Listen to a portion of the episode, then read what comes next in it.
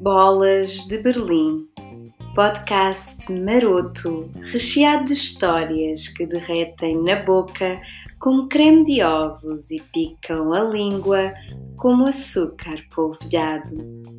As aventuras de uma mulher portuguesa pelos meandros da dating life, nesse universo exótico que é o estrangeiro. Bolas de Berlim é um podcast por Denise Pereira. Olá, olá, meus pastéis de nata! Como vai a vida?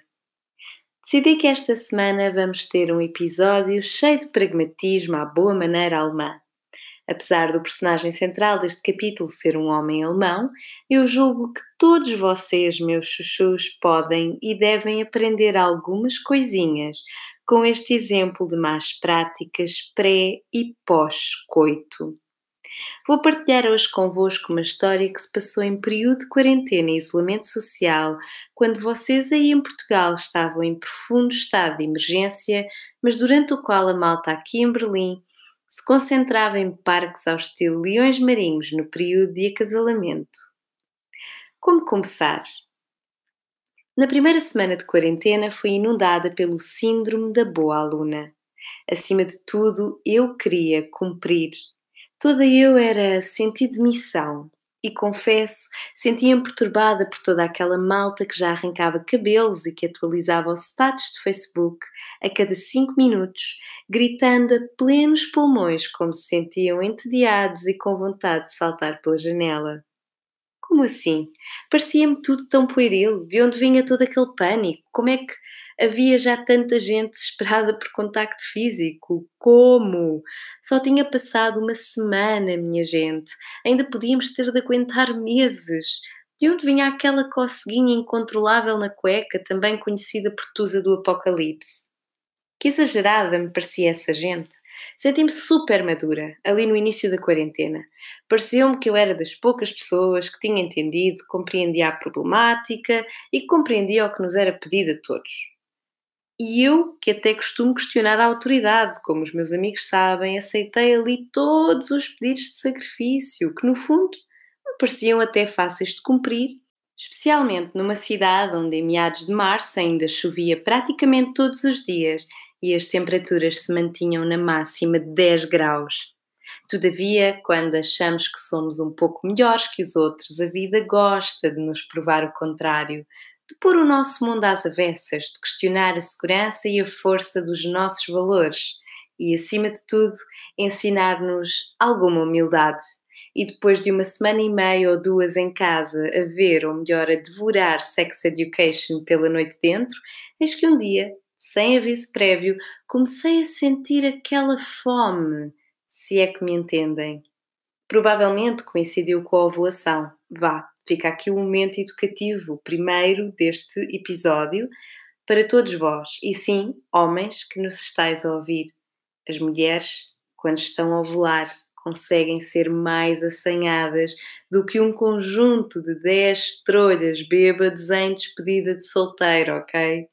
Por exemplo, de certeza que já aconteceu vocês estarem numa sala de reuniões e repararem que há uma colega que está ali particularmente distraída e requieta. Pois é, acontece há um ou dois dias por mês em que a nossa cabeça se inunda de uma imagética e sonoridade saídas de um filme pornô. E eu não sei se é da educação repressiva que nos dão a nós mulheres, mas as coisas que nos passam pela cabeça nesses momentos, meninos, são coisas de um nível tal que não se vai lá só com aquela bolinha vermelha no canto superior direito do ecrã. É mais o tipo de material que, caindo nas mãos erradas durante os tempos da Inquisição, nos poria em chamas ali na Praça do Rocio. E assim foi. De repente, eu, que nos meses antes da quarentena parecia nem estar muito virada para a sexualidade, não se passava grande coisa aqui nas partes baixas, quando soube que talvez se pudesse passar meses sem poder fazer travessuras, ui, aí a coisa apertou. E apertou cá com uma ânsia Sabem quando vocês preparam para sair de casa e perguntam à criançada se eles precisam de usar a casa de banho e imediatamente eles dizem que não? Mas depois, assim que começam a conduzir, um dos putos começa a chorar e a dizer que está mesmo aflitinho e tem que mijar ali naquele momento. Pois, foi o que aconteceu com a minha patareca.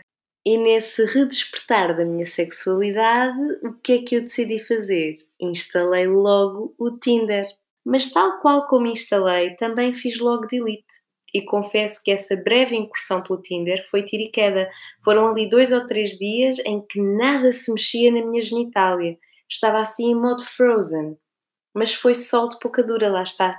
De repente, eis que voltou aquela sensação sôfrega de já não poder com uma gata pelo rabo. E quando eu já estava a chegar a um momento de ruptura espiritual, Eis que se juntou a fome à vontade de comer e fui convidada para ir jantar à casa de um homem alemão que eu tinha conhecido uns meses antes. Convidou-me, disse-me que ia cozinhar espargos para mim e eu pensei logo: ui, a coisa também deve estar complicada por aquelas bandas. Aqui tenho que fazer um à parte. Ok, há coisas das quais os alemães muito se orgulham, e essas coisas são a cerveja, o pão e os espargos. Não, não me esqueci do sauerkraut. Eu recuso-me a falar de sauerkraut. E não, minha gente, não continuem a dizer que sauerkraut é o equivalente alemão do kimchi. Tenham vergonha. E voltando à história, este homem, chamamos de Johannes, prometeu igualmente vir buscar-me a casa de carro para que eu não tivesse de arriscar apanhar transportes públicos no meio da pandemia. Este jantar ficou combinado com uma semana de antecedência, o que claramente não foi uma boa estratégia. Eu, que em questões de dating insisto sempre, como saberão se escutam este podcast atentamente, insisto que os dates devem ser marcados com antecedência, lá está. Mas aqui tive a oportunidade de provar do meu próprio veneno, porque, como poderão imaginar, isto foi um crescendo de expectativas, um crescendo de tal forma acentuado que só poderia sair cocó. Julgo não estar a fazer spoilers, porque vocês já estão cansadinhos de saber que só as histórias mal-sucedidas são escolhidas para integrar este podcast.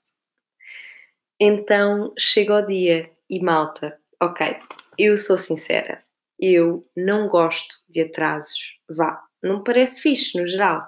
É falta de respeito pelo tempo dos outros e muito menos quando a pessoa que está atrasada só nos avisa há 5 minutos da hora combinada. Mas atrasos no meio de uma pandemia, quando passámos uma semana inteira a fantasiar a torto e a direito com as coisas que íamos fazer e que vamos fazer com aquela pessoa, algumas das quais que podem mesmo deixar-nos com sequelas e perturbações irreparáveis do movimento, porque estamos ali num estado de carência sexual e afetiva que roça a insanidade temporária e, quiçá, definitiva, um atraso, meus amigos, nestas condições ganha proporções astronómicas. E não foi um atraso qualquer, foram 30 minutos. Recordem-se, meus chuchus, nesta altura não havia cá abracinhos nem cafunés para ninguém. Era a fome total de contacto humano. Uma pessoa estava ali numa mistura explosiva entre de Ourique e um Vestavias.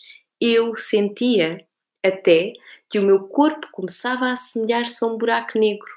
E eu acho que mais 30 minutos de atraso e talvez o campo gravitacional da minha vagina tivesse já quase fora de controle e tão intenso fosse possível ter começado a absorver toda a radiação e matéria do planeta Terra.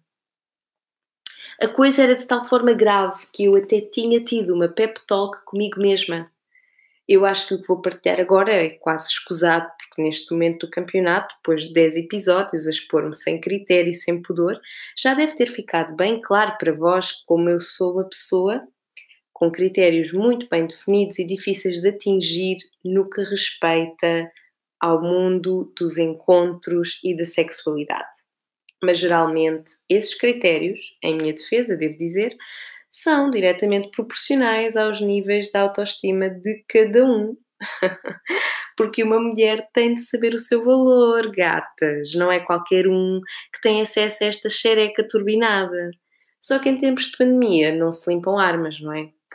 Ou foi o que eu tentei explicar a mim mesma, sem sucesso e com resultados um pouco duvidosos, como devem imaginar. Eu, na minha ingenuidade e na minha tesão, pensava que ia ser capaz de pinar sem critério.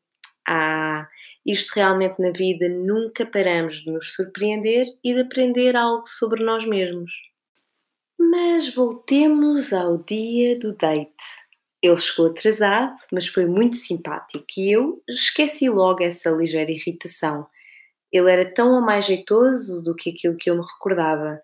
Como bom alemão, tinha um estilo bastante hippie, mas conseguia também ter uma aura muito própria e uma coisa que me parecia muito atrativa nele, para além das feições de deus nórdico, era a mistura quase perfeita que existia entre os seus lados masculino e feminino. Quando chegámos à sua casa, estávamos os dois numa de fingir que tudo em nós era relax, que ninguém estava nervoso, que aquilo era tudo super natural, mas era bem claro que ambos nos sentíamos um pouco desconfortáveis. Eu sei que agora vou dizer algo polémico, mas eu acho que nestes momentos ajuda sempre beber. Vá, nem que seja um gole de aguardente. Ok, fora de brincadeiras, um copinho de vinho, uma cervejinha, mas não havia nada.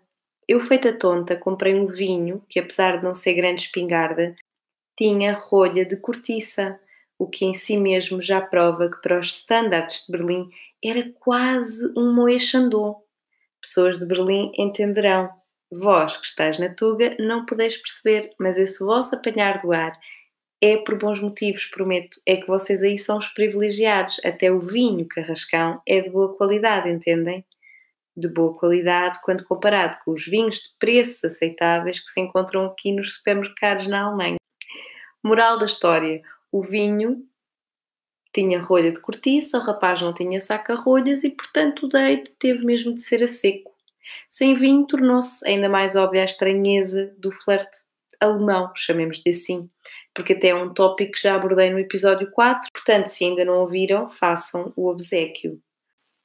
A certa altura, senta-se ao meu lado no sofá, enquanto a comida estava no fogão e as coisas foram ficando meio estranhas eu notava que estávamos os dois inibidos e a certo momento ele pergunta se eu tinha jeito para montar caixas de cartão. Sim, minha gente, eu juro que isto aconteceu. Eu gostava de estar a inventar, mas a vida atira-me este tipo de pérolas, ok? Eu disse-te que não tinha ido ali para trabalhar, assim num jeito meio flerte, e juro também que apesar desse pedido ter sido estranho, há duas coisas que foram bem mais estranhas no meio de tudo isso. Um, esse foi o momento mais flirty de todo o encontro. Dois, quando falei com amigas que namoram ou namoraram alemães, elas reconheceram imediatamente este comportamento e disseram-me que era o tipo de atitude que demonstrava que ele estava nervoso e queria quebrar o gelo e flertar. Uma vez mais, o total choque cultural, meus amigos. Confesso-me uma ignorante de primeiro grau. Depois do evento da Caixa, fomos ao jantar propriamente dito, e aqui confesso, foi aquele momento em que as coisas começaram mesmo a cair a pique. O Johannes, enquanto servia a comida, diz o seguinte em modo de aviso, porque os alemães fazem sempre spoiler alert, e diz: Olha, eu quero avisar-te que eu como muito rápido e falo pouco às refeições, espero que não te importes. What? Ok, choque cultural. Check. É que será que eu estou enganada ou em Portugal a conversa ao jantar faz parte dos preliminares? Não estou, pois não. O propósito de jantar com outra pessoa, na intimidade da sua casa, e partilhar comida e bebida tem como único objetivo contribuir para criar a atmosfera propícia ao coito e molhar as genitálias, certo? Mas não, aparentemente na Alemanha é um ato meramente funcional. É só um comer à bruta para ganhar conteúdo lipídico e hidratos de carbono suficientes para gerar o ATP necessário para, quiçá, alimentar 5 minutos de atividade sexual. Depois desta introdução por parte do anfitrião, sentámos à mesa e ele começou a comer a comer como se o mundo fosse acabar, o que para mim misturava falta de noção e de educação num combo explosivo que mata a atenção. E foi assim que durante este jantar acabei por me ver na bizarra situação de ter de fazer conversa pelos dois enquanto simultaneamente justificava a sua voracidade animalesca como sendo um choque cultural, para ver se eu ainda conseguia fazer uma respiração boca a boca e ressuscitar a minha tesão que estava já em estado pré-comatoso. E a acrescentar à bizarria, dei por mim a fazer flerte comigo mesma. Sim, e no fim daquilo tudo, o homem que comeu à bruta, claro, estava que nem podia. Deixa-me cá esconder o facto bem óbvio de que eu estou tão cheio de gases que se agora acendessem um fósforo junto da minha barriga, esta casa ia pelos ares. E aliada a todo esse espetáculo potencial de pirotecnia, pareceu-me começar a escutar a canção do Vitinho quando ele começou a bocejar. Bem, por essa altura eu já não estava com vontade nenhuma de truca-truca, mas foi aí que o meu cérebro e o meu clitóris começaram a discutir. Dizia então o clitóris: Cérebro, isto não é a altura para ter critérios. Estamos em quarentena, eu não sei quando é que se vão abrir as portas do mundo outra vez e eu quero ter estimulação sexual esta noite que não venha da minha mão. E o cérebro, sem grande expressividade, respondeu: hum, Não, não me parece que haja aqui as condições básicas e fundamentais para que se possa processar o coito. E olha, eu já baixei os standards para o nível mínimo. E assim foi. Access denied. Quando o jantar acabou, foi quando, na verdade, ele, entre bocejos e provavelmente uma enorme vontade de arrotar, começou a tentar construir o mood para o coito. Só que nessa altura, a minha vagina já estava com temperaturas mais baixas do que o círculo polar ártico no solstício de inverno. E como é que ele pretendia criar o mood? começou a acender todas as velas que tinha em casa. Eu, sinceramente, não entendi, porque pensei logo: para tudo, homem, a mim, neste momento, não me interessa quantas velas vais tu acender, não me interessa se tu vais incendiar a sala. Sabes o que é que tu já não vais conseguir incendiar? Esta buceta. É isso, esta buceta. Depois de acender aquelas velas, ele sugere ver um filme. Eu digo que sim, ele vai buscar o computador e enquanto eu esperava sentada no sofá, ele pergunta-me se quer ver o filme no sofá ou, e aqui simplesmente apontando para a cama, mostra a outra alternativa. Bem, a ver se nos entendemos. Uma vez mais, este estilo de comunicação direta, sem qualquer esforço em criar uma conexão real entre nós, muito arriscado. Pareceu-me super funcional, ao estilo eu homem, tu mulher, nós tesouros pelo Covid, cama, pinance, saciação da fome. Bem, eu não sei se isto é por ele ser alemão ou não. Na altura eu assumi que era um estilo pessoal. As minhas amigas a quem narrei este episódio é que se sentiram identificadas, ou melhor, é que identificaram os comportamentos de muitos dos seus amantes ou namorados e me disseram que isto era um comportamento de engate tipicamente alemão sem flerte, direto, salta-se os preliminares e siga para bingo. Sendo cultural ou não, eu devo dizer que não me convenceu. Mesmo naquele momento complexo de fome carnal, eu não me senti motivada por aquela abordagem meramente funcional do sexo. Quando eu disse que preferia ver o filme no sofá, eis que ele, sim, repito, tudo o que eu estou a partilhar, eu juro que é verdade. Ao invés de se sentar no sofá, ele deita-se ao comprido, deixando-me sem espaço. Eu olho de forma inquisitiva e ele, uma vez mais, sem recorrer a palavras, toca com a palma da mão no sofá, batendo suavemente duas vezes como quem chama um cão, indicando-me que me devia deitar ao seu lado. Juro que naquele momento, se eu estivesse num desenho animado japonês, tinha-se acendido uma daquelas gotas gigantes na minha cabeça, indicando profundo embaraço. Eu confesso que depois de um mês sem abraçar alguém, acabei por ceder ao convite e fiz conchinha e assim ficámos por uns momentos a ver o filme. E aqui parece que se tinha conseguido finalmente atingir um momento de conexão e que as coisas só poderiam melhorar. Só que não. Eis que a certo momento o sono começou a bater e este homem, com o qual eu estou a fazer conchinha há 20 minutos, mas que ainda não beijei, pergunta-me: Denise, eu sei que prometi ir buscar-te a casa e imagino que trazer-te de volta também. Por isso eu queria perguntar se tu queres que eu te leve ou se queres ficar aqui a dormir, porque eu começo a ficar cansada e se tiver de te levar a casa, temos de sair em breve. Mas claro, claro, podes ficar, eu, eu até preferia, mas se ficares, eu quero que saibas que amanhã tenho de acordar muito cedo porque eu desenvolvi uma rotina e todos os dias, mesmo quando não tenho de trabalhar, acordo às 7 horas da manhã para fazer exercício. Então, se tu dormires, que eu preferia, quero que saibas que terás de sair logo, logo cedo pela manhã. A mim pareceu-me logo aquele sketch dos Gato Fedorento sobre o professor Marcelo e o referendo do aborto. Lembram-se? É proibido, mas pode-se fazer. Mas é proibido, mas pode-se fazer. Ufa, que plano tentador! Uau! Portanto, esta pessoa, apesar de não ter de sair para ir trabalhar no dia seguinte, não quer ter de quebrar a rotina das 7 horas da manhã para fazer lá que exercício seja, mesmo que quebrar essa rotina significa que teve sexo e intimidade com outro ser humano durante uma pandemia. E já agora não um ser humano qualquer, ok? Eu. Sim, é uma quebra da rotina, mas há momentos em que quebrar a rotina é uma coisa boa. E um desses momentos é quando se pode ter sexo com alguém. Gostaria enganada. Disse-lhe que, sendo assim, preferia voltar para a minha casa. Ele, que na verdade queria que eu ficasse, tentou explicar que talvez eu tivesse entendido mal. Eu fiquei muito confusa, no mínimo. Uh, confesso que senti que ele me estava a tratar, de certa forma, como se eu fosse uma profissional do sexo. Porque só nesse caso poderia pensar em ter sexo e sair porta fora com os primeiros raios de sol. Aliás, nesse caso até sairia antes e não teria de o ver comer assim. Em conversa com as mesmas amigas, elas disseram-me que este não abdicar das rotinas era totalmente um costume alemão, ou pelo menos assim foi com os seus namorados. Coisa que, bem, enfim, ajudou-me a entender que talvez o Johannes não estivesse a tentar faltar-me ao respeito e que não tivesse agido maliciosamente, mas estivesse sim a agir em conformidade com aquela que é a sua educação. Nesse caso, quero também dizer ao Johannes, se me estiver a ouvir, que eu não estou zangada com ele.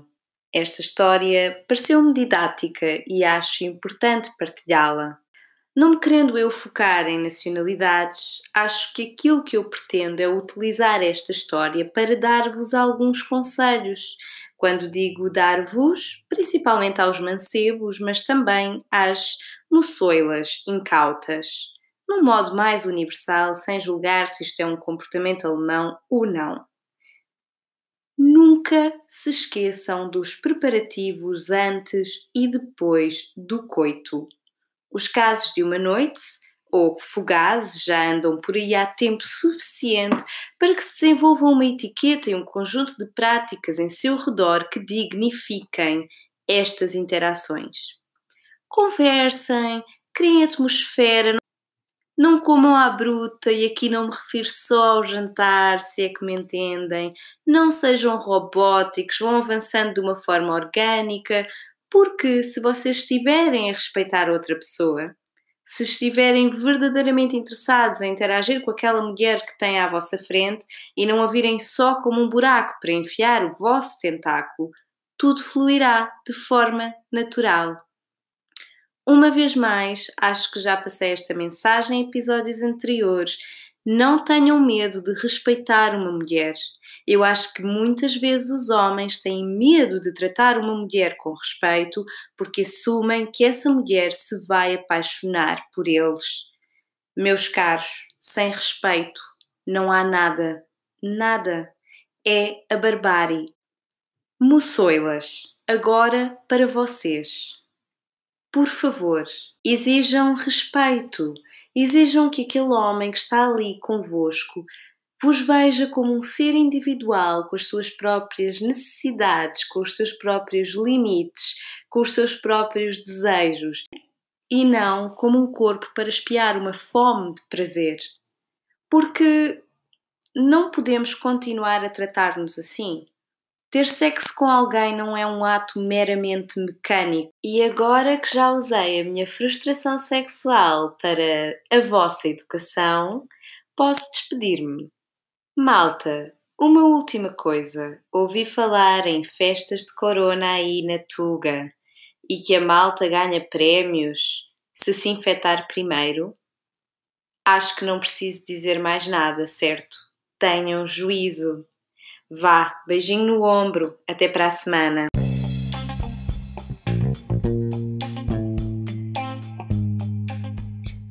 Bolas de Berlim, podcast escrito e apresentado por Denise Pereira.